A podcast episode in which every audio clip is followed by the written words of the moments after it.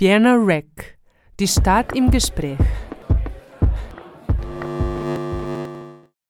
Diese Woche am 12. Februar jährt sich zum 90. Mal der Februaraufstand. Vier Tage lang kämpften im Jahr 1934 Mitglieder der Sozialdemokratischen Arbeiterpartei und des Republikanischen Schutzbundes gegen die Heimwehr und den beginnenden Austrofaschismus unter Engelbert Dollfuß.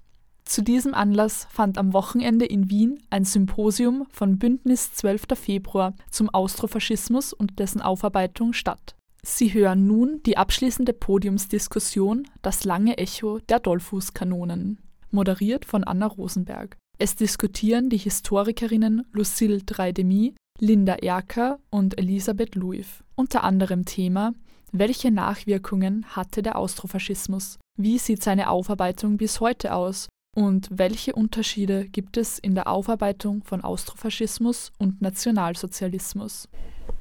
Ich begrüße euch alle recht herzlich zur abschließenden Podiumsdiskussion. Also ich nehme an, es war für viele ein sehr intensives Wochenende. Äh, jetzt zum Schluss eben noch die Podiumsdiskussion, das lange Echo der Dollfußkanonen. Die Themen sind die Nachwirkungen des Austrofaschismus auf die Zweite Republik, die Aufarbeitung der faschistischen Vergangenheit und auch Erinnerungskultur. Hier am Podium begrüße ich die drei Historikerinnen. Ganz außen Linda Erker von der Universität Wien. Die Forschungsschwerpunkte sind österreichische Geschichte im 20. Jahrhundert, im Besonderen rechte Netzwerke und Universitätsgeschichte. Hallo. Lucille Radimé, auch auf der Universität Wien beschäftigt.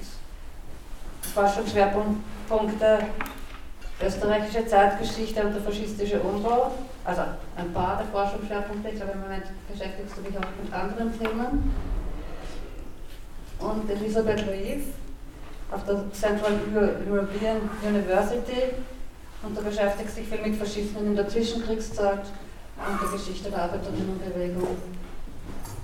Hallo. Beginne ganz drüben bei dir. Äh, aus meinen Erfahrungen in meiner Schulzeit in den 90er Jahren habe ich, habe ich bemerkt, dass die Ära des Austrofaschismus eigentlich recht wenig unterrichtet wird und kaum ein Thema war. Ich war in einer sehr linken Schule und wir haben, also dort wurde eigentlich sehr viel Wert auf so eine antifaschistische Grundhaltung gelegt. Wir haben die Nazizeit ein Jahr lang gelernt mit allen und Ausflüge und dieses und jenes, aber Austrofaschismus war eigentlich kaum ein Thema. Ich habe das dann erst später bemerkt, dass das eigentlich in der Bildung mir abgegangen ist. Ja. Und wollte fragen, du bist oder warst ja auch Schulbuchgut, äh, Schulbuchgutachterin. Vielleicht weißt du da etwas dazu. Wie schaut denn das heute aus? Also hat sich das verändert oder ist die Präsentation des Austrofaschismus immer noch so, dass sich das auf Ständestaat, Kanzlerdiktatur beschränkt. Dieses Bild vom Dollfuß auf der Totenbahre, das ist mir noch in Erinnerung. Und das war es dann eigentlich. Wie schaut das heute aus?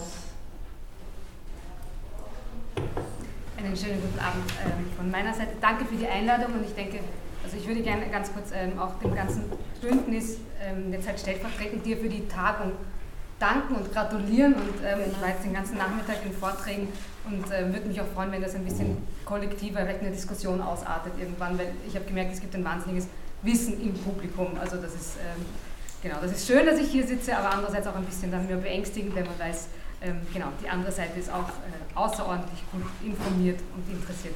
Ja, zu den Schulbüchern. Ich habe mir jetzt im Vorfeld nochmal ganz kurz angesehen, also ich arbeite jetzt seit, ich glaube, vier, fünf Jahren als Gutachterin äh, für das Fach Zeitgeschichte, also nicht die ganze Geschichte. Das bedeutet, es ist die Schulstufe 4 und 7. Also wenn man dann im AHS äh, weitergeht, zum Beispiel, dann ist es Schulstufe 7. Und in diesen beiden ähm, Schulstufen kommt das, was viel mehr von Ihnen wahrscheinlich kennen aus der Schule, das Thema Nationalsozialismus vor und dem meistens vorgelagert, weil das meistens chronologisch aufgebaute Schulbücher sind, kommt auch der Austrofaschismus vor. Ähm, ich denke, wenn wir über Schulbücher oder die Frage, was in Schulen heutzutage in Österreich unterrichtet wird, äh, sprechen, müssen zwei Dinge mal klar sein. ein Schulbuch und ein Schulunterricht sind nicht immer die identen Dinge. Ich glaube, wir alle wissen, ein Schulbuch kann, muss aber auf, muss nicht äh, herangezogen werden. Das ist gut und schlecht. Gleichzeitig, was vielleicht einige von Ihnen nicht wissen, Schulbücher sind jeweils, soweit ich es weiß, und vielleicht äh, kennen Sie die, Spezifiz die, die Spezifizierung nochmal, innerhalb einer Schule sucht sich ein Lehrerinnengremium, zum Beispiel der Geschichtelehrerinnen, gemeinsam meistens, glaube ich, ein Schulbuch aus. Aber was Sie daraus dann hören, es ist schon auch eine Wahlsache. Das heißt, das, was den SchülerInnen vorgelegt wird, wurde irgendwann mal ähm, hoffentlich immer rezent und immer neu entschieden, aber das ist auch nichts Gegebenes, was das Unterrichtsministerium ähm, davor legt. Also gibt es schon mal die erste Weichenstellung, welches Schulbuch hole ich mir in die Schule und die zweite Weichenstellung ist, verwende ich dieses Schulbuch? Und da kann ich zum Beispiel als Gutachterin, da kann ich jetzt nicht sagen, wie das, ja, also wie viel da jetzt auf das eine oder andere Schulbuch zurückgegriffen wird, aber mal so als die ersten Parameter, wie Schulunterricht unter anderem äh, gestaltet wird ich habe jetzt nicht angefangen, Seiten zu zählen und irgendwelche Vergleiche zu machen, was ganz offensichtlich ist. Ähm, der Austrofaschismus kommt in den Schulbüchern vor. Also überblättert man ihn oder nimmt man ihn nicht mit in den aktiven Unterricht, dann war das auch eine Entscheidung der Lehrkraft. Ähm, es gibt, wann kommt es vor? das weiß ich gar nicht, also aus der Schulbuch. Ja, also aus der Schulbuchforschung müsste man mal nachschauen also ich weiß, äh, Ina Markov hat eine Studie zum Nationalsozialismus und da stark zu Schulbüchern gemacht und da gab es auch schon die Vorgeschichte, sagen wir es mal so. Ich glaube, ähm, wie viel genau, die Frage wäre nämlich, welche Schlagwörter kommen vor und darauf wollte ich jetzt eingehen. Es ist sehr unterschiedlich. Ähm, ich habe jetzt in etwas älteren Schulbüchern, die aber noch aktuell auch im Verkauf sind, ähm, nachgesehen.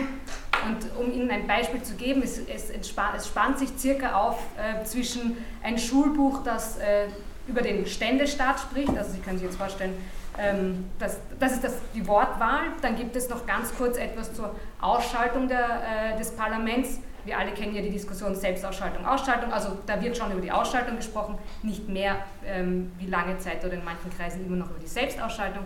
Es gibt einen Teil, äh, wo Bürgerkrieg, also auch dieser Begriff ähm, ist präsent, vorkommt und es ist eine Seite. Sie haben dann wie gestaltet sich so eine Schulbuchseite, ist glaube ich eher ein klar, es muss mindestens ein Bild, das ist dann meistens Dollfuß, aber nicht am toten Bett oder auf dem toten Sofa, also in keinem der Bücher, die ich jetzt, das waren so acht oder neun, das habe ich zum Beispiel in keinem Buch mehr gesehen. Ähm, heißt nicht, dass es das in den anderen nicht gibt. Also das ist sozusagen auf der einen Seite ähm, das Spektrum, schließt sich aber mit dem anderen, und jetzt habe ich mir aufgeschrieben, es gibt ein Schulbuch, das sehr neu ähm, approbiert wurde von der Kommission, in der ich arbeite, und das sind über drei Seiten. Da werden in dem Fall eine Expertin zum Austrofaschismus zitiert. Es gibt eine eigene Karte, wo hat der Februar 34 in Österreich stattgefunden. Also das, genau, es gibt ein, ähm, die Themen gehen, beginnen mit Thema Todesstrafe, Anhaltelager, Juliputsch.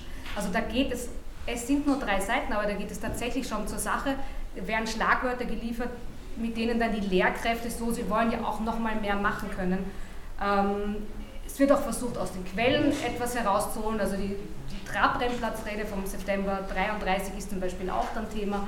Also da wird, da wird es zu einer Vielfalt, äh, glaube ich, kommen, wenn man andere Schulbücher vielleicht nimmt, die man ähm, vielleicht jetzt noch nicht hatte. Oder ähm, genau, es gibt nämlich auch eine, es gibt neue Schulbuchreihen. Also zum Beispiel ähm, die Schulbuchreihe Denkmal, die ist eben recht neu und die arbeitet sich sehr stark an der Frage der Erinnerung an Themen ab. Darum heißt sie auch ähm, Denkmal. Und ich denke, die Stärke von neuen Schulbüchern, wenn ich das jetzt mal so zusammenfassen kann, ist zum Beispiel, was die Begrifflichkeiten angeht, gibt es einfach die Metaerzählung, dass es eine Begriffsdebatte gibt, ähm, anders als zum Beispiel im Haus der Geschichte, wo behauptet wird, dass es einen Konsens gibt in der Wissenschaft zu einem gewissen Begriff oder einer Begriffswahl, ist in den Schulbüchern, die ich mir für heute angeschaut habe, entweder sie schreiben leider nur von dem Ständestaat, die eher Eltern, und die Neuen, die zeigen auf, dass es da eine Vielfalt gibt und eben keine Einigkeit, was ja Geschichte auch nicht immer präsentieren muss, Einigkeit. Und auch das macht auch das Schulbuch nicht. Das wären so vielleicht meine ähm, ersten Gedanken zum, ähm, zu den Schulbüchern.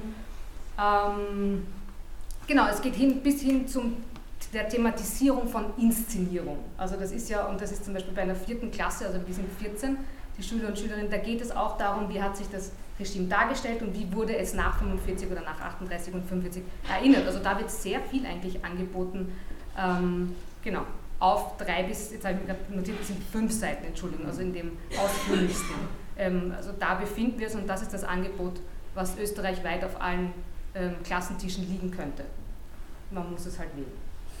Mal, ja. Danke. Äh, Lucille, du hast dich mit der Mystifizierung von Dollfuß beschäftigt, sehr viel, auch eben in der Zeit der Zweiten Republik. Und da ist ja auch ganz aktuell dieses Dollfuß-Museum, was es da gibt. Das, ich habe das in der Eröffnungsrede schon gesagt, ich war total erstaunt, wie ich bemerkt habe, das ist erst 98 eröffnet worden. Äh, ich habe immer gedacht, das ist von ein, ein Relikt ja, und ist halt immer noch da, aber nein, das ist tatsächlich 98 erst eröffnet worden. Und auch im Moment ist der Umgang mit diesem Museum ein sehr aktuelles Thema. Mit dieser Nacht- und Nebelaktion, in der das ausgeräumt worden ist und eigentlich die Reliquien unter Anführungszeichen, die dort ausgestellt waren, ja quasi vor einer Aufarbeitung bewahrt werden dadurch. Es hat ja da extra eine Historikerinnenkommission gegeben, die empfohlen hat, das langsam Schritt für Schritt auszuräumen und sich damit zu beschäftigen und das aufzuarbeiten. Du hast auch einen Protestbrief unterzeichnet, der habe ich gesehen. Wie bewertest du das? Auch von meiner Seite vielen Dank und ähm, äh, wie bewerte ich das in, in, in, der, in der Frage, die du ähm, mir im Vorfeld geschickt hast? Meintest du, wie bewertest du diese Groteske? Und ich finde das Wort sehr gut gewählt. Ähm, äh, groteske deswegen, weil äh, man, man sich vor Augen äh, führen muss, was dieser Akt bedeutet und von wem er kommt. Äh, und zwar kam die Initiative dieser, dieser schnellen Räumung äh, in den frühen, Morgen, frühen Morgenstunden, des freitags vor einigen Wochen, äh, von ausgerechnet denselben Personen, die das Museum initiiert hatten. Ja, und das ist wirklich, äh, das ist schon äh, an sich äh, sehr, sehr, sehr bedeutend. Also die Initiative für die Errichtung eines Museums für Dollfuß, das zeigt auch schon diese, diese diese Verschwimmung der, der Idee von, Dol, von einem, eines Museums, in dem man etwas erfährt über und eine Gedenkstätte, in der man sich der, also, äh, dem, der, der Ehre einer Person äh, widmet. Also die Initiative äh, für ein Museum für Dollfuß kam ähm, äh, schon 1994 äh, von Seiten des äh, Bauernbundpräsidenten Johann Penz. Äh, und er wandte sich an die Gemeinde äh, Dexingtal mit dieser, mit dieser Aufforderung, es sollte in diesem leerstehenden Geburtshaus doch äh, endlich etwas getan werden, um die Erinnerung an die großen Leistungen des Widerstandskämpfers ähm, Dolphus zu, zu, zu hochzuhalten und zu, zu ehren und zu würdigen und bekannt zu machen sozusagen.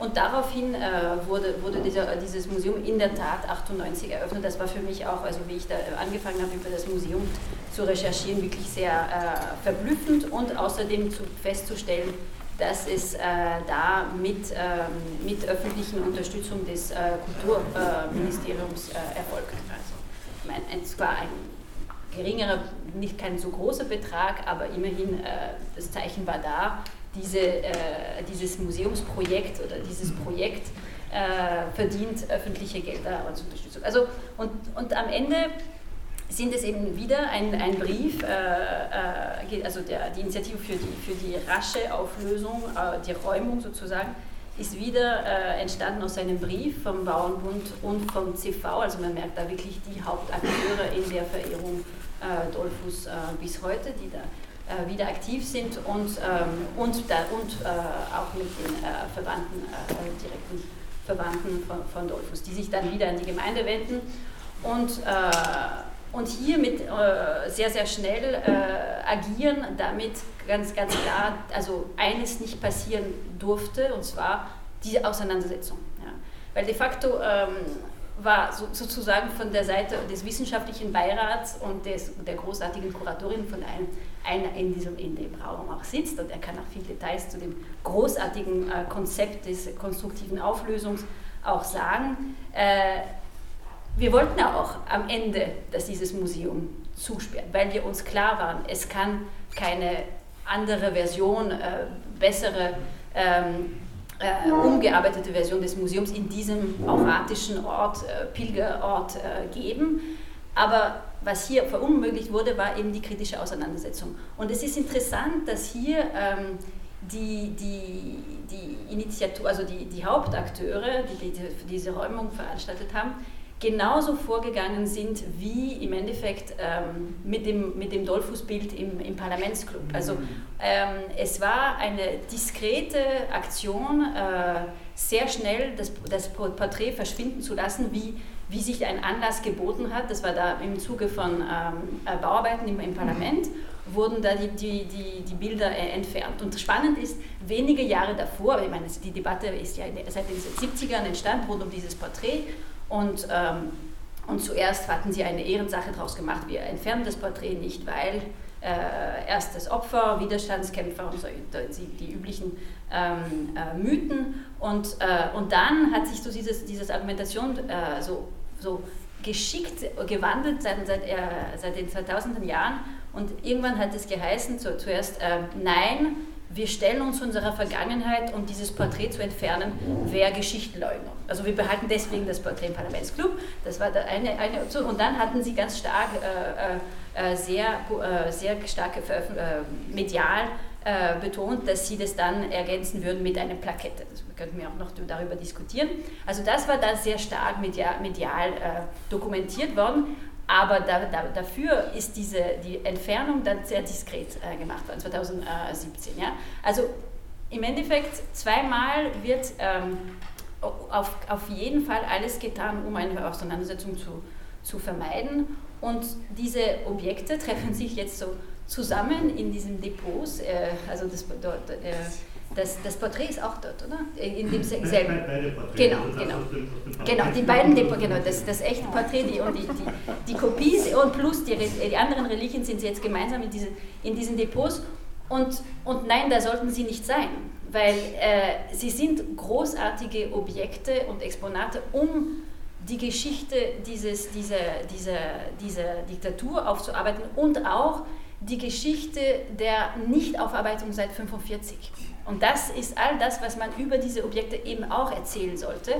Und, und hier ist vielleicht, also, und das passiert nicht, wenn es in Lagern äh, bleibt. Und ich glaube, äh, das zeigt uns auch, äh, dass hier, äh, ich glaube, eine Verantwortung der, der geschichtspolitischen Institutionen und Museen, bestehenden Museen im Lande äh, besteht. Und zwar zu sagen, es sollte uns ähm, als Reaktion darauf umso mehr dazu äh, bringen, uns stärker und klarer zu mit dem, um kritischer mit dem Außenfaschismus äh, zu befassen.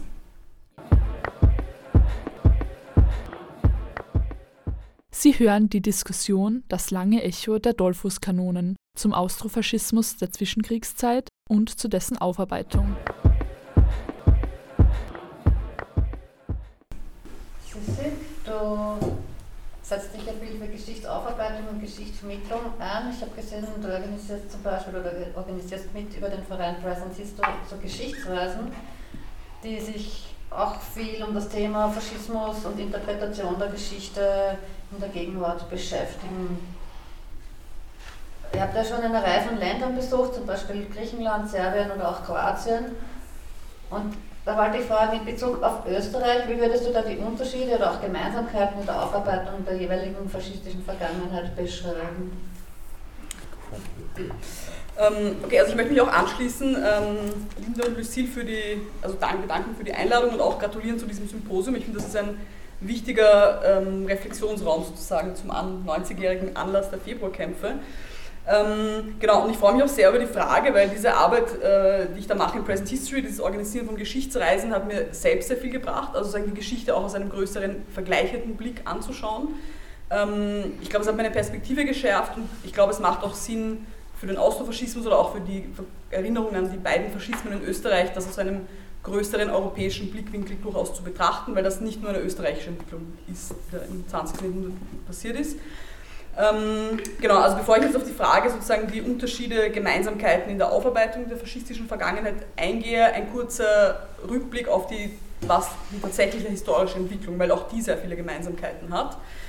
Ähm, also Österreich und Südosteuropa sozusagen nach dem Ersten Weltkrieg, nicht nur Österreich ist ein neuer Staat, der nach dem Zerfall des Habsburgerreiches entsteht, auch am Balkan ähm, ist quasi Habsburgerreich, aber auch Osmanisches Reich verschwinden und neue Nationalstaaten entstehen, ähm, mit einerseits neuen Territorien, aber auch erweiterten Mitbestimmungsmöglichkeiten für die Bevölkerung vor dem Hintergrund neuer sozialer Bewegungen.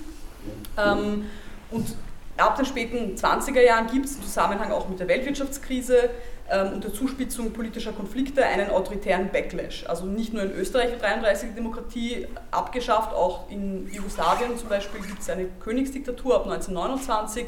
In Griechenland schafft General Metaxas 1936 das Parlament ab. Ähm, und auch später kommt dann, ein paar Jahre später, kommt, kommen auch die Nazis an der Macht ähm, und ihre Verbündeten die also entweder quasi das direkt besetzen oder über Kollaborationsregierungen. Ähm, ähnlich wie in Österreich kommt es zu einer Verfolgung der politischen Gegnerinnen und Minderheiten, Juden, Jüdinnen, Roma, Romnia. Ähm, Im Unterschied zu Österreich aber vor allem in Serbien und in Griechenland auch eine exzessive ähm, Gewalt gegen die Zivilbevölkerung, in dessen Wechselverhältnis dann eine starke linke Widerstandsbewegung entsteht, die zentral ist für die Befreiung ähm, dieser Länder. Gleichzeitig aber auch gibt es Kollaboration auf verschiedenen Ebenen, politisch, wirtschaftlich. Ähm, genau, also das, was in Österreich passiert, ist nicht isoliert. Ich glaube, das ist schon auch wichtig äh, zu wissen. Und jetzt zu deiner eigentlichen Frage, die der Aufarbeitung und der Erinnerung. Ähm, was ich glaube tatsächlich eine Gemeinsamkeit ist, dass ein ganz klarer Fokus der Erinnerung auf den Nationalsozialismus und dem Zweiten Weltkrieg liegt. Ähm, während die heimischen Faschismen und auch die Kollaboration tendenziell ausgeblendet äh, werden. Ähm, aber es gibt in allen Ländern einen unterschiedlichen Fokus der Erinnerung, der ganz klar zusammenhängt mit den politischen Verhältnissen in der Nachkriegszeit. Also das, ähm, genau, was ich jetzt auch gemeint habe mit Fokus der Erinnerung, also jetzt ein bisschen vereinfacht vielleicht, wen, wer wird erinnert? Diejenigen, die Widerstand geleistet haben, die Opfer, die meistens so als passiv eher sozusagen betrachtet werden, oder die Täterinnen. Ähm, genau, in Österreich, glaube ich, brauche ich nicht erklären. Zunächst Opferthese, die ähm, in den Jahrzehnten nach 1945 auch den Widerstand inkludiert, sozusagen, aber ab den späten 80er Jahren ein ganz klarer Schwenkwechsel auf die Täterinnen. Ähm, in Jugoslawien ist das anders, weil kommt sozusagen die kommunistische Partei an die Macht und die ganz klar natürlich erinnert an den Widerstand, ähm, an die Partisaninnen, während aber ähm, die Kollaboration ausgeblendet bleibt. Ähm, mit dem Zerfall Jugoslawiens in den 90er Jahren wird dann in den Nachfolgestaaten dieser linke Widerstand tritt in den Hintergrund. Im Gegenzug werden ähm, nationalistische ähm, konservative Widerstandsgruppen, auch faschistische Gruppierungen sozusagen wieder positiver bewertet. Ähm, Griechenland ist wieder ein anderer Fall. Gibt es Unterschiede zu Jugoslawien, aber auch zu Österreich, weil dort nach 1945 nicht nur die Linke nicht an die Macht kommt, sondern auch de facto illegalisiert ist in den nächsten Jahrzehnten. Dort ist nicht nach, äh, also 1944 äh, verlässt die Wehrmacht Griechenland, aber der Krieg ist nicht vorbei, weil es kommt dann bald ein sehr blutiger Bürgerkrieg äh, ein dreijähriger Bürgerkrieg bis 1949, der durchaus ähnliche Konfliktsituationen wie in Österreich könnte man sagen, aber es geht um die Nachkriegsordnung. Ähm, diesen Bürgerkrieg äh, verliert die Linke, die eigentlich aus einer starken Widerstandsbewegung kommt, aber gegen eine Koalition aus Bürgerlichen und Rechten, mit Unterstützung auch Großbritanniens und den USA im Kontext des Kalten Krieges. Ähm, genau, das hat jahrzehntelange Konsequenzen und die Linke wird erst legal wieder nach dem Ende einer siebenjährigen Militärdiktatur 1974. Das heißt, dort natürlich auch die Gewinner schreiben die Geschichte sozusagen. Ähm, betont wird, äh, die, werden rechte nationalistische Widerstandsgruppen gegen den Nationalsozialismus. Auch der Diktator Metaxas wird als Widerstandskämpfer gegen den Faschismus stilisiert. Das ist durchaus, glaube ich, noch ähnlich wie Dollfuß. Ähm, während ähm, die Linke sozusagen dann als, als Bürgerkriegspartei als Verräter an der Nation betrachtet werden. Das ändert sich in den 80er Jahren, wo dann die Linke auch integriert wird in den nationalen Widerstand. Genau, also ich versuche einen kurzen Überblick zu geben über die Erinnerung in mehreren Ländern, aber um jetzt vielleicht auch zusammenzufassen oder das irgendwie, was sind denn allgemeine Tendenzen, die wir daraus sehen könnten. Ähm, also ich glaube, der Fokus dieser Erinnerung auf den Nationalsozialismus hat es in vielen Ländern Europas ermöglicht, diese eigenen Faschismen auszublenden blenden oder sie sogar sozusagen zu integrieren als Teil eines antifaschistischen Widerstandes, ähm, also so re zu interpretieren sozusagen und damit auch neue identitätsstiftende nationale Erzählungen zu generieren, ähm, in denen der Faschismus stets externalisiert wurde. Also er kommt von außen sozusagen gegen, eine, gegen ein antifaschistisches Volk irgendwie. Ähm, das ist natürlich problematisch, weil es keine Aufarbeitung gab, aber es, hat, es gab einen gewissen antifaschistischen Konsens, auch wenn in dem ein paar Faschisten sozusagen inkludiert waren. Und das ist, glaube ich, sozusagen Ende, seit Ende der 80er, 90er Jahre hat sich das geändert. Das ist in Österreich Waldheim und Heide und so, aber das ist auch auf einem, auf einem größeren, ähm, größeren geopolitischen Ebene der Zusammenbruch des Realsozialismus, der Aufstieg des Neoliberalismus, Rückkehr der Rechten etc. Also ich glaube, es ist schon generell so ein bisschen gekommen zu einem Abkehr von, diese, von einem Fokus auf, auf Widerstandsnarrative, linke Widerstandsnarrative auch. Ähm, und dass in Österreich sozusagen auch der Fokus auf die Täterinnen, was einerseits äußerst wichtig war, also die NS-Täterinnen, das wäre auch noch für, die, für, die, für den Austrofaschismus sehr wichtig, aber damit gleichzeitig auch ein gewisser Fatalismus sozusagen reingekommen ist. Also man kann eh nichts machen. Wenn die, wenn die Faschisten an der Macht kommen, dann müssen wir uns fügen, wir können keinen Widerstand leisten. Ähm, genau. Deswegen finde ich das auch jetzt beim Symposium wichtig hier sozusagen, dass es dass weiterhin gesprochen wird auch über den Widerstand, also dass es Handlungsmacht gibt, auch, auch wenn die begrenzt ist natürlich in autoritären Systemen. Ähm, ja. Danke. Fast gleich die nächste Frage zum Widerstand, weil heuer jährt sich ja der Februaraufstand zum 90. Mal, war ja auch ein Akt des Widerstands gegen den Faschismus. So Jahrestage dienen oder sollten meiner Ansicht nach auch dazu dienen, der Reflexion und dem Erinnern.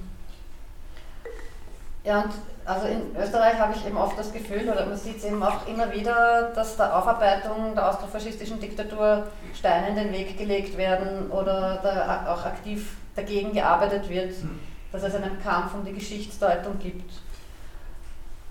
Zum Beispiel hat letztes Jahr zum Jahrestag der Ausschaltung des Parlaments der ORF in einer Aussendung von der Selbstausschaltung des Parlaments gesprochen und damit die austrofaschistische Diktion unhinterfragt übernommen, ob jetzt absichtlich oder nicht, sei es dahingestellt. Es wird halt einfach so gesagt. Und dann fällt es halt immer wieder auf, dass das offizielle Österreich es irgendwie sehr schwer hat, eine klare demokratische, antifaschistische Haltung einzunehmen oder sich die erst erarbeiten müsste. Warum ist das so, warum ist das so schwer? No, no, no, nur weil ich die erste beim ersten Mal war. Also, nein, nein, das kann also schaut's wie, ihr, wie ihr wollt drauf. Also ich denke, wir können jetzt auch mehr so gesprächsmäßig. Ich, ich habe äh, genau. ein, ein, paar, ein, paar, Gedanken dazu. Ähm, also zum Thema ORF, ich glaube, ein Aspekt, äh, der eine Rolle spielt, ist, äh, Journalistinnen äh, mögen interessiert sein, sind aber keine Historikerinnen, Historiker und haben oft das Wissen nicht und das, das, das, äh, da knüpft sich das an, an das, was, äh, was äh, du, Linda, vorhin schon gesagt hast. Der, Punkt, der eine Punkt ist in die Schulbücher, die, die Fortschritte in den Schulbüchern. Aber ich glaube, das andere Problem ist, wenn die Lehrenden selber in ihrem Studium sehr wenig, äh, eine, also kein solides Wissen oder, oder sich ein, äh, eingeeignet haben zum, zum Thema, dann trauen sie sich vielleicht weniger. Ja, dann, ist es, äh, dann fühlen sie sich sicherer beim Thema Nationalsozialismus und da wissen sie, da kann ich auch Fallbeispiele bringen, die die, die, die Schüler, Schülerinnen ansprechen, Sophie Scholl und Co. Und Josef Gerl spricht niemand an. Also, aber also das, ich glaube und ich merke das bei, beim bei, bei Journalistinnen äh, auch oft äh, also äh, Interesse, aber da dann bei Nachfragen. Ich habe jetzt zum Beispiel äh, am Wochenende noch einen, einen Anruf bekommen äh, ähm, von einer Journalistin, die, die, die äh, Gespräche geführt hatte mit, mit, ähm, mit Vertreter des äh, Konservat der, der, der ÖVP oder der, des Dollfuß äh, nahen äh, Kreises und, und sie, sie konnte gewisse, viele Sachen nicht einordnen. Äh, und man, da merkte ich einfach, dass es fehlt diese, dieses, dieses Grundwissen. Aber es ist trotzdem sehr problematisch. Also ich finde, ich fand, das ist mit der Selbsterscheinung ein, ein, ein Beispiel, wie oft lesen wir auch, dass die Erste Republik bis, zum 8, bis zum Jahr 38 dauerte oder vor einigen, also 2018 absolut schockierend nach meiner äh, äh, Ansicht war, waren diese kommentarlos diese Interviews von Schuschnigg aus den 70er Jahren zu hören im ORF. Also als so Mischung aus, also als aus Opferinterview und so Experten aus der, aus der ja, so, er hat es erlebt, direkt aus dem Feuer der, der Ereignisse, wie, wie der Druck stieg und wie dann, äh, wie dann äh, Österreich sehr viel, als wäre das so also nach, nach, einem natürlichen Gesetz so zugrunde gegangen. Also das ist, das ist tatsächlich sehr, sehr, sehr problematisch. Ähm, äh, genau, das war der erste Punkt, den ich dazu sagen wollte.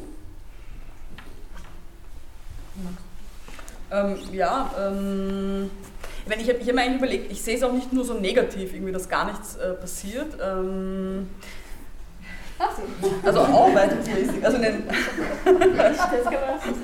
also wenn ich jetzt, oder ich meine, okay, also ich habe angefangen jetzt vor knapp zehn Jahren mich im Detail mit dem Austrofaschismus zu beschäftigen und ich finde, da gibt es schon sehr viele äh, gute Initiativen, sozusagen aus der Wissenschaft, auch aus, aus der Zivilgesellschaft, aus, der, aus dem Aktivismus sozusagen. Also es gibt viele neue Forschungsergebnisse in den letzten 15 Jahren circa, würde ich mal ähm, behaupten. Ähm, die Initiative zur systematischen Erforschung der politischen Repression am Institut für Zeitgeschichte, ähm, das Rehabilitierungsgesetz 2012, mit dem politische Urteile gegen Personen, die sich 33 äh, bis 38 für die Demokratie eingesetzt haben, aufgehoben wurden. Ähm, auch so vorher schon erwähnt hast, das Dollfußbild. Also sagen, wenn sich niemand aufgeregt hätte, würde das immer noch dort stehen. Dass natürlich die ÖVP da so herumlaviert, ist nicht überraschend. Ähm, auch das Dollfuß-Museum aktuell, also natürlich ist es jetzt irgendwie nicht, hat das nicht, hat, wurde eine Aufarbeitung verhindert, aber hätte nicht, hätte sich nicht jemand aufgeregt, wäre das immer noch unkommentiert, würde das da stehen in, in Texingtal und ähm, Genau, also es überrascht mich sozusagen, also ich habe das Gefühl, das ist so ein bisschen so eine Gegenreaktion, die kommt ähm, auf eine Kritik. Ähm, also ich sehe schon, dass es gut ist, dass eine Kritik eingebracht wird an dieser fehlenden Aufarbeitung. Ähm, genau, und eins wollte ich noch einen Eindruck teilen, wo ich mir aber auch nicht, äh, also es ist jetzt keine überprüfte These, auch vielleicht was eure Meinung oder auch im Publikum die Meinungen sind. Ähm, so, also ein Eindruck sozusagen jetzt, wo ich diese aktuelle Berichterstattung, was ich auch finde recht viel war, zum, zum 90. Jahrestag des Februar 34, dass ich das Gefühl hatte, früher ist aus der konservativen Ecke öfter dieses Argument gekommen, ein rechtfertigendes. Dollfuß hat das ja nur gemacht, um Österreich vor den Nazis zu retten.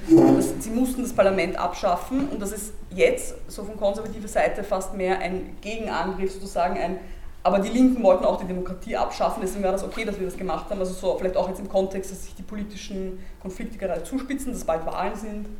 Genau, das war ein Eindruck, wo ich fragen wollte, was, was ihr davon haltet. Ja ähm, wenn ich auf deine Frage nochmal zurückkomme, Anna, vielleicht schauen wir mal, wie viele Runden wir hier drehen und wie groß dann die Runden werden. Ähm, also du hast ja irgendwie so Stichwort Steine in den Weg legen und Kampf um die Geschichtsdeutung. also ich glaube, das sind zwei unterschiedliche Dinge. Jetzt habe ich es nicht mal angedreht, jetzt hatten sie nicht mal die Chance, mich zu hören. Funktioniert es jetzt? Ja. ja. Sehe, genau, eine Person schaut, ist sehr ehrlich und macht wenigstens.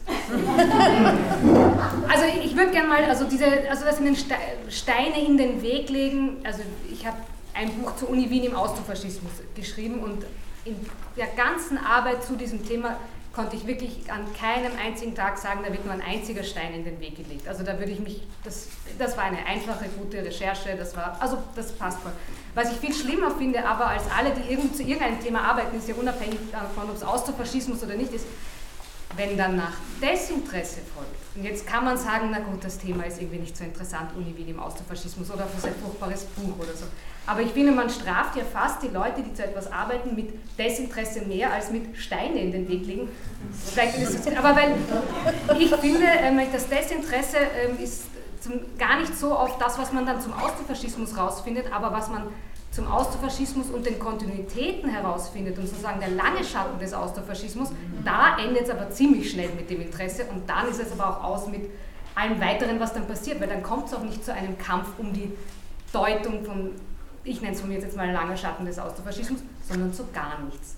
Und dann würde ich lieber in ein Streitgespräch ähm, einsteigen und dazu etwas machen, als zu sagen, ja gut, ähm, die 33 bis 38er Jahre sind eh nett aufgearbeitet, danke, aber weil wir alle, glaube ich, gewisse Parallelen, Kontinuitäten, du hast es auch im, im Vorgespräch oder in den Vor-E-Mails so Restauration genannt, das sind doch schon relevante Punkte, die eigentlich inhärent zu unserer Forschung zum Austrofaschismus dazugehören, dass das nicht 38 und 45 komplett zu Ende war, diese Thematik. Also es ändert sich viel, aber das sind Punkte, die wir mitnehmen in die Zweite Republik. Und das, das ist tatsächlich nicht sonderlich ähm, gefragt. Und ich sehe eher da die Geschichtsdeutung. Und nur weil ich es vorher an, ähm, angedeutet habe, wollte ich es nur ausführen. Und zwar regt mich ähm, es auf, dass im Haus der Geschichte Österreichs es eine Institution gibt, in der, ich habe es jetzt rausgesucht, Ständestaat slash Ständestaat-Diktatur, also als Einbegriffsding, und Kanzlerdiktatur als wissenschaftliche Konsensbegriffe einem breiten Publikum präsentiert werden. Und ich finde, solange das, das dort steht und dann aber bei Austrofaschismus die Erklärung für alle, die dorthin gehen, steht, in der Wissenschaft umstritten, Solange, denke ich, ist es schon eine Geschichtsdeutung, also ein Kampf oder auch ein bisschen, die ziehen sich zurück, das ist irgendwie wie auf einem Leo, so ist es und nicht anders. Und dann gehe ich lieber in, in die Arena rund zum Thema umstritten, was den Begriff von mir angeht, obwohl ich das jetzt nicht sonderlich fruchtbringend finde. Aber genau, aber immer dieses, da ist Konsens, das stimmt nicht und darum denke ich, diese Geschichtsdeutung, mir geht es eher darum, um die Zeit nach 45 und nur um ein ganz kleines Beispiel zu nennen, ähm, die Uni Wien hatte zwischen 33 und 38, wie alle Universitäten in Österreich, einen sogenannten studentischen Führer. Das war dann relativ schnell, also Sachwalter hieß der, ähm, relativ schnell Heinrich Drimmel. Ich weiß nicht, wie vielen Heinrich Drimmel ein Begriff ist, aber unter anderem ist Heinrich Drimmel Unterrichtsminister in der Zweiten Republik. Aber jemand, der der faschistische Studentenführer in, einer, in der ersten österreichischen Diktatur ist und dann über Jahre äh, maßgeblich das Unterrichtsministerium und die Bildungspolitik Österreichs prägt, das sollte doch auch Thema sein, wenn man über den Austrofaschismus redet. Und das ist es aber nicht. Und darum denke ich mir immer wieder, naja, Kampf um die Deutung, die, die drehen ab 38 sozusagen die Deutungsmöglichkeit ab. Und das ist, was mich irgendwie wahnsinnig macht. Also wenn, ja. Wer von euch was dazu sagen? Ja. Äh, nicht zu dem, aber zu der Frage, der Frage des Interesses bzw. Ähm, äh, Unwissen. Ich glaube, ähm, was auch ganz zentral äh, dafür, also ein Grund ist, warum dieses, diese, dieses offizielle Österreich, wie du meintest, sich schwer tut, ist auch, dass die Großparteien, also meine, die, die, die, bürgerlichen Parteien hatten nie ein Interesse an diese, an diese, an diese, groß an diese, diese Erinnerung wach, wach zu halten. Also, aber innerhalb des linken Lagers, innerhalb, innerhalb der Sozialdemokratie ist das antifaschistische Bewusstsein auch gesunken. Also das war, es war ein zentraler Bestandteil der, der, des Selbstverständnisses und der Identität und diese und in der, in den, das hat sich noch weiter getragen im, von, von den linken Flügeln äh, über das kommunikative Gedächtnis und äh, bis in die 80er Jahre. Aber danach ist es sehr schnell bergab äh, ab, ab, abgegangen bis heute. Und es führt zu, zu, zu manchen sehr, sehr uh, un, unglaublichen äh, ähm, Fällen, also zum Beispiel wie vor, vor einigen Jahren ein, der Vertreter von einem sozialdemokratischen Opferverband äh, bei einer Dollfußzeremonie war. Und äh, das ist so etwas, das, war, das wir uns nach 45 äh, selbst von, glaube ich, rechten Sozialdemokraten nicht hätten vorstellen können. Aber das, es zeigt einfach, dass diese dass, diese, dass die, die Wichtigkeit dieser antifaschistischen Haltung nicht mehr da ist. Und diese, dieses Desinteresse auf der anderen Seite, von, von Seiten der ÖVP, führt auch zu, zu, auch zu Grotesken wieder mal, wenn zum Beispiel Karl Nehammer den Wort, das Wort Austrofaschismus in den Mund legt, wo man sich denkt, einige, die das jetzt gehört haben, werden vom Hocker fallen, also wenn sie, wenn sie ÖVP-Wähler äh, sind, weil sie sich wahrscheinlich nicht vorstellen konnten, dass selbst Karl Nehammer auf einmal sagen könnte, ja, von daher könnte man vielleicht sagen, Austrofaschismus äh, auch. Also das ist, diese Beliebigkeit ist, da, da zeigt, dass es also auch in der ÖVP eigentlich das Thema und Dollfuß für, für, für, die meisten ein Klotz am Bein ist und, und äh, es sind ein paar äh, sehr stark reaktionäre Gruppen, die das vorantreiben. Ich meine, die haben die Rückendeckung der Partei, das merkt man, das merken wir jetzt auch für den Fall des, des Museums, aber ansonsten ist es, äh, also würden auch wahrscheinlich auch viele äh, sich lieber überhaupt nicht mehr mit dem Thema befassen müssen. Schon ganz kurz. Und gleichzeitig finde ich, dass das Thema Dollfuß wenigstens auch die größte Präsenz hat in der Diskussion über den Austrofaschismus, medial und gesellschaftlich. Ist nicht schlecht, aber an sich gäbe es ja auch andere ja, Themen. Also, ja,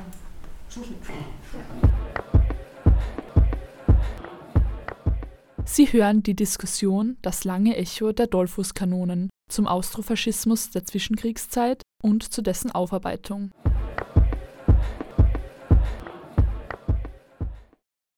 Ja, das leitet ihr auch gleich wieder zur nächsten Frage über. Also, wie sehr prägt der Austrofaschismus die österreichische Gesellschaft bis heute? Welche Kontinuitäten durchziehen die Zweite Republik? Und es ist ja so, dass viele Funktionäre auch des Austrofaschismus die Zweite Republik mit aufgebaut haben. Und welche Parallelen seht ihr zu, zu heutigen Entwicklungen?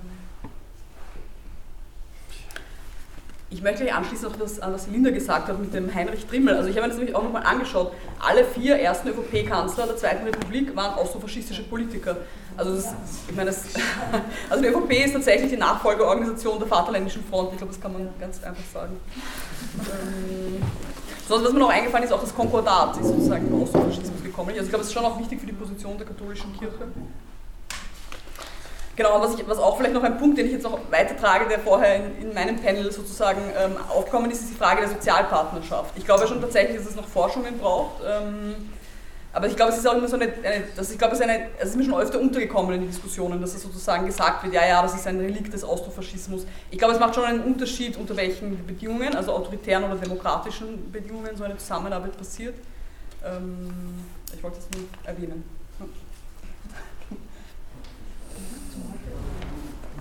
Na, vielleicht zum Punkt, zum Punkt Sozialpartnerschaft. Ich glaube auch tatsächlich, dass es dazu noch äh, zu diesen Kontinuitäten einiges an, an, Forschung braucht. Ich weiß, dass äh, Paul Pasteur, ein Historiker aus Frankreich, hatte, hatte äh, vor vielleicht 20, 30 Jahren versucht, dazu zu arbeiten und dem wurden wirklich Wege, äh, Steine in die Wege gelegt. Also das war ein Thema, das hat man, so einen Ansatz, den man überhaupt nicht gutiert hat, also da, da an dem Thema Sozialpartnerschaft ranzurütteln.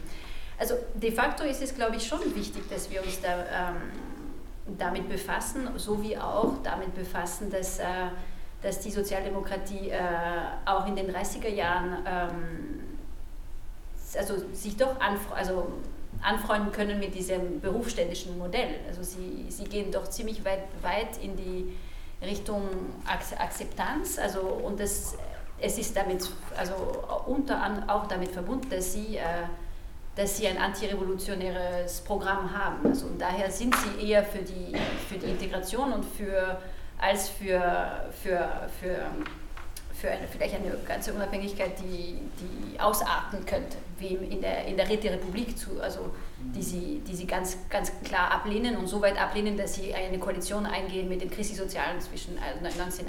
Äh, also das ist schon sehr interessant. Und da finde find ich das sehr, sehr wichtig, dass, dass es mehr, mehr, äh, mehr Forschung gibt.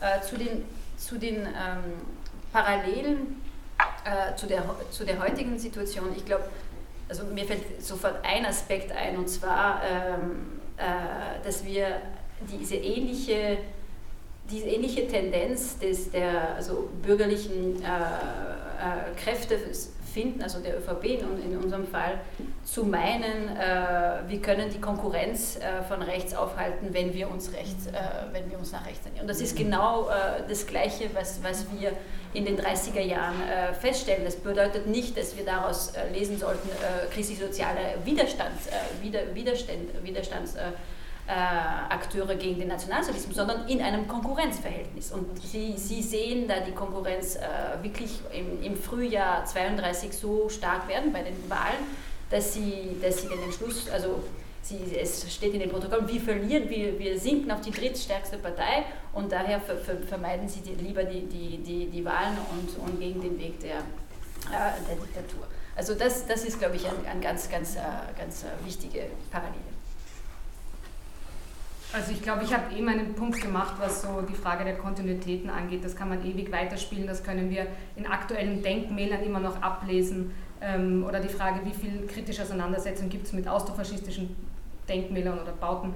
Ähm, und ähm, um es immer wieder auch zurückzuspielen an dem Ort, wo wir sind, beziehungsweise fast sind, wenn man sich zum Beispiel ansieht, an der Hauptuni gibt es eine Liste von allen Rektoren der Universität Wien. Das ist halt so ein Klassiker, das gibt es, glaube ich, an fast allen Hochschulen, wo alle großen Männer äh, runtergerattert irgendwie präsentiert werden und die werden dann geehrt in goldenen Lettern. Und die Uni Wien hat es irgendwann dann auch geschafft, also vor ein paar Jahren, die beiden dort genannten Rektoren des Nationalsozialismus das Gold rauszunehmen und kritisch auf irgendeine Art zu kontextualisieren mit äh, ja, noch Luft nach oben ähm, in der Kritik. Aber was sie noch immer nicht geschafft hat, und das wird auch, glaube ich, wirklich noch ganz lange nicht sein, die Rektoren der ersten österreichischen Diktatur zu benennen ähm, und die auch irgendwie zu kontextualisieren, dazu sagen, da sind auch Antisemiten drunter, die sind auch Antidemokraten gewesen und auch Antilinke. Also ich frage mich halt, wenn die eigene, der eigene Arbeitgeber es nicht schafft, seine eigene Geschichte, wo es lauter Professionalisten gibt an, diesen, an dieser Arbeitsstätte, also das finde ich etwas Relevantes. Ich will bei anderen Dingen gar nicht ins Heute schlagen, weil das, das sind andere Berufene. Aber ich glaube, so die kritische Auseinandersetzung mit den eigenen großen Männern, einerseits nach 45, aber auch die Ehrung der damaligen, das kriegen, also ich weiß nicht, wer es bis jetzt hingekriegt hat in Österreich, aber genau, ich freue mich auf gute Beispiele. Ich möchte das nur kurz noch unterstreichen, was die Lucille auch gesagt hat. Das ist auch das, eines der ersten Dinge, die mir gleich eingefallen ist, wenn ich über Parallel nachgedacht habe. Also sozusagen dieses, dieser Versuch, dass man selbst nach rechts geht, um den anderen, der anderen rechten Partei irgendwie das Wasser abzugraben. Das, das ist eine ähnliche, schon eine ähnliche Situation. Und dann auch schon im momentanen Kontext einer, einer Krisensituation, in der wir sind, sozusagen, ist es, sehe ich das als eine gefährliche Kombination, das, was, was gerade passiert. Ja, das ist mir auch schon aufgefallen und man hört, der Dollfuß wollte den Hitler überhitteln. Und daneben haben wir überkickelt jetzt den Kickel. Also das ist irgendwie schon sehr auffallend. ja. Ja, wir vom Bündnis setzen uns ja dafür ein, dass der 12. Februar als Tag des Aufstands gegen den Austrofaschismus ein gesetzlicher Feiertag wird, weil wir uns eben denken, dass so ein antifaschistischer Feiertag der dem Kampf gegen den Austrofaschismus gewidmet ist, diesem Kampf und einer antifaschistischen Grundhaltung vielleicht mehr Bedeutung oder Gewicht verleihen würde, dass das thematisiert wird und auch in die Gegenwart geholt wird. Was wäre eurer Meinung nach wichtig oder nötig, um den Austrofaschismus und auch die Februarkämpfe ins öffentliche Bewusstsein zu rücken? Wie kriegt man das auch von der schon angesprochenen wissenschaftlichen Aufarbeitung, die ja da ist, wie kriegt man das in die Gesamtgesellschaft rein? Wie das, ich habe oft das Gefühl, viele Leute wissen einfach auch nur wenig oder gar nichts darüber und können dadurch auch das nicht bewerten für sich. Ja, es, es, es ist wirklich eine, eine, ein, ein, sehr, also ein springender Punkt, wie, wie schaffen wir es, dass diese, diese sehr lebhafte Forschung äh, und die großen Forschungsfortschritte äh, aus der Wissenschaft herausgehen. Also ich glaube, wir haben schon einige wichtige, wichtige Hebel also, ähm, ge genannt. Also Schule, also es fängt an, an, dem, ähm, an, den, an den Universitäten, dass, dass Studierende, die Lehramt studieren, äh, mit einem soliden Wissen rausgehen und, und sich äh, daher auch mehr äh, äh trauen, mit den Schüler, Schülerinnen und Schülern äh, äh, über das Thema zu sprechen. Ich, ich habe übrigens letztes, also glaube, es war letztes Jahr in, meine, in, in, einer meiner Lehrveranstaltungen gefragt, wer, was der 12. Februar war und es konnten zwei Personen von 25 ähm, äh, in, meiner, in meiner Geschichte, Zeitgeschichte, Lehrveranstaltung äh, äh, etwas damit assoziieren. Äh, also ich glaube, da äh, Ausbildung äh, an den Unis und dann in, in den Schulen ist ein zentraler Aspekt. Ich glaube, es ist wirklich sehr, sehr viel Luft nach oben, wie wir jetzt schon gehört haben, in der, in der musealen Aufarbeitung auch äh, dieses, das, das, Fallbeispiel dieser, dieser Roulette, da ist wirklich äh, ähm, sehr, sehr, also es sagt wirklich sehr, sehr viel aus darüber, wie, wie großkoalitionär und wie konsensorientiert diese Geschichtsschreibung noch ist, ja, als müsste es wirklich diese, unbedingt diese Konsenssuch, äh, Konsens äh, und Kompromiss-Geschichtsschreibung äh, geben. Ja? Äh, und das, das ist etwas, das, ähm, das weiterhin also sehr problematisch äh, ist, glaube ich. Und zum Thema des, des Feiertags, also äh, ich habe jetzt seit, seitdem die Initiative existiert, einige äh, Male die Gelegenheit äh, genutzt, um das Thema an, anzusprechen, die unter, unterschiedlichen Konstellationen. Und, und es ist, also ich, ich finde, natürlich kommt als erste diese Idee, ach, wird, also ist ja utopisch, passiert ja nicht. Und, und gleichzeitig äh, glaube ich, dass, die, dass der Verdienst dieser Initiative ist wirklich, dass diese Diskussion eröffnet wurde und, ähm, und dass sie, auch wenn sie schon allein jetzt mal weitergeführt wird, äh, ist, sie, ist, sie, ist schon einiges äh, geschaffen. Und das wird die Frage, wie kann diese Diskussion weitergeführt werden? Weil jetzt habe ich mich ein bisschen mit den österreichischen Gedenk äh, Feiertagen auseinandergesetzt. Also, und äh, äh, also 13 Feiertagen, weiß ich, ob Sie das wussten, ähm, ziemlich Spitzen, äh, Spitzenreihe in, in Europa, 15 in Slowakei, aber 13 hier, das hast du vielleicht schon erwähnt. Und davon zehn christliche und äh, drei äh, äh eben äh, säkulare. Also in Frankreich sind wir bei 5 von 5, beziehungsweise 6 in den Konkordatsgebieten Lothringen, Elsass, 6 äh, christliche und sonst 5. Aber 3 zu, zu 10, äh, es ist schon äh, Aussage, also schon auffällig, dass da wie sehr die Macht äh, der, der Kirche also, äh, äh, bedeutend, von Bedeutung ist. Und ich glaube, wir könnten schon, ähm, wir sollten schon darüber, darüber also in einer, in einer Gesellschaft, wo, die, wo doch die, die Kirche mehr, weniger und weniger Macht hat, wo die Gesellschaft diverser wird, wo Menschen aus mehr und mehr, und mehr Kulturen kommen, könnte man also über die, die Diskussion über den, diesen, diesen Feiertag auch anregen, zu wissen, was, äh, warum sollte ein, ein Land, das, das sich so öffnet, äh, 10 zu 3 gedenkt äh, Feiertage haben, die, die, die, die kirchlich sind und äh, keinen Platz geben für einen antifaschistischen Feiertag. Und diese zehn gehen nämlich auch bei der Vereinbarung von Dolphus mit dem Papst zurück. Also sind damals festgelegt worden. Wir haben sie noch immer, da könnte man schon einen Ausgleich schaffen. Ich denke, das Wichtigste ist auch, also eine wichtige Sache ist, ihr fordert ja nicht die Abschaffung eines anderen. Also sozusagen, das ist eine sehr gute Wahl, sozusagen, generiert auch schon Ja's. Ähm, ich denke, dass der Prozess, den ihr gestartet habt, einfach sehr wichtig ist und also dass da jetzt einfach wieder was ins Laufen gekommen ist, ähm, da denke ich, ist wahnsinnig sinnvoll. Ich hatte mir ganz kurz überlegt, weil ich dachte, jetzt gut, jetzt bin ich schon in diesem Schulbuch, äh, in dieser Schulbuchschublade gelandet. Jetzt schaue ich mir das nochmal ganz kurz an. Äh, ich finde es zum Beispiel interessant, ähm, darüber zu diskutieren, 12. Februar, was ist da meistens an den Schulen kurz vor oder nach den sogenannten Energieferien, also eh auch so ein bisschen saure Gurkenzeit, wo, man, wo die ganzen LehrerInnen auch überlegen müssen, was machen wir jetzt noch nach oder vor Notenkonferenz. Ähm, rund um diesen Tag in den Schulen in Österreich so etwas wie äh, einen Tag der Demokratie oder der Demokratiebildung einzuführen. Ich denke, es könnte Sinn machen, es aufzubrechen und zu sagen, nicht nur der 12. Februar, sondern wie wichtig ist Demokratie, was heißt das? Das bedeutet, Wählen mit 16 kann da genauso Thema sein wie historische Themen, dass man da nochmal vielleicht äh, eine Teilforderung macht, weil das ist der Ort, wo man ähm, vielleicht sogar noch Dinge einführen kann, die etwas schneller erreicht werden können als äh, ein Feiertag. Ähm, aber genau diese Stoßrichtung braucht es ja, um dann zu sagen, wo können wir ansetzen. Und nur zur Kritik, wenn man sagt, es gibt schon einen internationalen Tag der Demokratie, das ist nämlich der 15.09., der wird meines Wissens ja nicht begangen an den österreichischen Hochschulen. Also für alle die, die mit dem Argument kommen, kann man sagen, dann machen wir halt den nationalen Tag am 12. Februar. Aber ich denke, etwas in die Schulen hineintragen auf der Metaebene über 12. Februar und trotzdem genau das, also wie leicht verwundbar und abschaffbar ist die Demokratie, weil dann kann man ja auch über den März 33 reden. Also das muss man ja eh gemeinsam machen.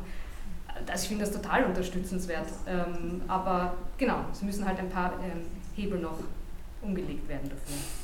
Und übrigens zum Beispiel, ich weiß auch nicht, wofür Christi Himmelfahrt in Wirklichkeit ist. Also wir lachen ein bisschen so über hm, 12. Februar. Ich weiß bei den katholischen Feiertagen nicht, aber ich nehme sie natürlich. Also da muss ich schon ehrlich sein. Ähm, wollte ich mich anschließen, also ich würde auch jeden Feiertag nehmen und ich finde es an sich auch eine, also ich finde es darüber hinaus eine gute Initiative sozusagen, ähm, auch eben diesen Widerstand wieder ins Zentrum zu rücken, wie ich das auch schon vorher gesagt habe. Dennoch würde ich, also ich habe mir das ein bisschen inhaltlich auch überlegt, sozusagen dieser ähm, zu feiern, den Tag des äh, quasi bewaffneten Widerstandes gegen den Austrofaschismus, so ja natürlich, aber ich würde trotzdem plädieren für zwei Erweiterungen sozusagen und erstens auch wenn man jetzt, wie, wie geht man das denn an und wie kann man diese Erinnerungen dann vermitteln, schon auch mit einzubeziehen, dass dieser Widerstand in einem größeren Kontext passiert ist. Also konkret meine ich jetzt einerseits die Wirtschaftskrise, andererseits auch diese sagen wir, Zermürbungstaktik der bürgerlichen Regierungen, die beginnt schon Ende der 20er Jahre ähm, und die, die, führt schon dazu auch, dass viele Leute nichts machen, dass viele Leute sozusagen passiv sind. Und ich glaube, es ist auch schon wichtig, mit einzubeziehen in diese ganze Geschichte und nicht nur zu sagen, es wir, wir, erinnern nur die, die heroisch den Widerstand geleistet haben, sondern sich auch zu überlegen, was ist der größere Kontext. Also im Sinne von, ähm, es ist schon natürlich eine individuelle und eine sehr mutige Entscheidung, quasi das Widerstand zu leisten, aber er passiert unter vorgegebenen Bedingungen sozusagen. Ähm, und das Zweite auch, würde ich äh, vorschlagen, den Widerstandsbegriff ähm, weiter, zu, weiter zu definieren. Weil, also mir kommt sozusagen gleich die Vorstellung, den der, Mann mit der Waffe, der kämpft. Ja. Es gab natürlich auch Frauen mit der Waffe, die kämpfen, aber es, erstens im Februar 34 tatsächlich waren das eher Männer, weil das war, ein Schutzbund. Ähm, und es gab aber auch Widerstand, der darüber hinausgegangen ist in, der Zeit, in, der, in den vier Jahren der Diktatur oder auch dann im Nationalsozialismus, der, glaube ich, auch schwieriger ist, so in diesem Helden-Narrativ zu erinnern. Ja? Also zum Beispiel eine, weiß ich nicht, Flugblätter zu drucken in der, ähm, in der, also konspirativ und die dann zu verteilen, Zeitungen weiterzugeben. Ähm, oder eine Sache, die mir sehr im Gedächtnis geblieben ist, sind Forschungen von Hans Schafranek, der hat sozusagen Praktiken des alltäglichen Opponierens auch untersucht. Und eins, was ich jetzt ähm, erzählen möchte, er meint, also nach dem Februar 34 gab es ein paar so Konsumstreik-Aufrufe, ähm, zum Beispiel ein Aufruf zu einem Bäderstreik. Man soll nicht das Geld in die öffentlichen Bäder geben, weil das kommt dem Regime zugute. Man man soll lieber in die alte Donau gehen, gratis sozusagen. Ähm, und er meint, das ist aber auch in dem Kontext gestanden, dass viele Leute eh kein Geld hatten, um ins Bad zu gehen. Das heißt, man konnte damit auch den eigenen fehlenden ökonomischen Möglichkeiten einen politischen Sinn verleihen. Und das ist schon noch, also das ist schon noch eine, eine gute Geschichte sozusagen. Und ich glaube, das ist vielleicht auch ähm, zugänglicher für, ähm, für größere Teile der Bevölkerung, sozusagen, die sich nicht vorstellen können, jetzt eine Waffe äh, zu nehmen und irgendwen zu erschießen ähm, oder vielleicht auch keine Waffen haben. Also, ich weiß nicht, wie viele Waffen gerade so in Umlauf sind. ähm, genau, das, das habe ich mir irgendwie so dazu gedacht, zu dieser Frage, wie kann man den Widerstand erinnern. Ne? Ja, also ich wäre mit meinen Fragen durch. Bedanke mich bei euch drei recht herzlich.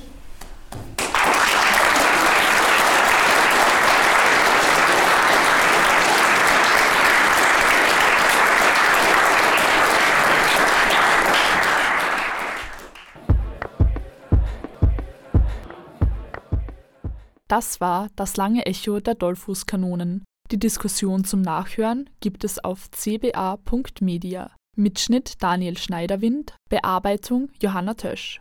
Zwei weitere spannende Sendungen zum 12. Februar, das WUK-Radio vom 12.02. und Radio Widerhall vom 3.02. ebenfalls auf cba.media. Vienna Rec.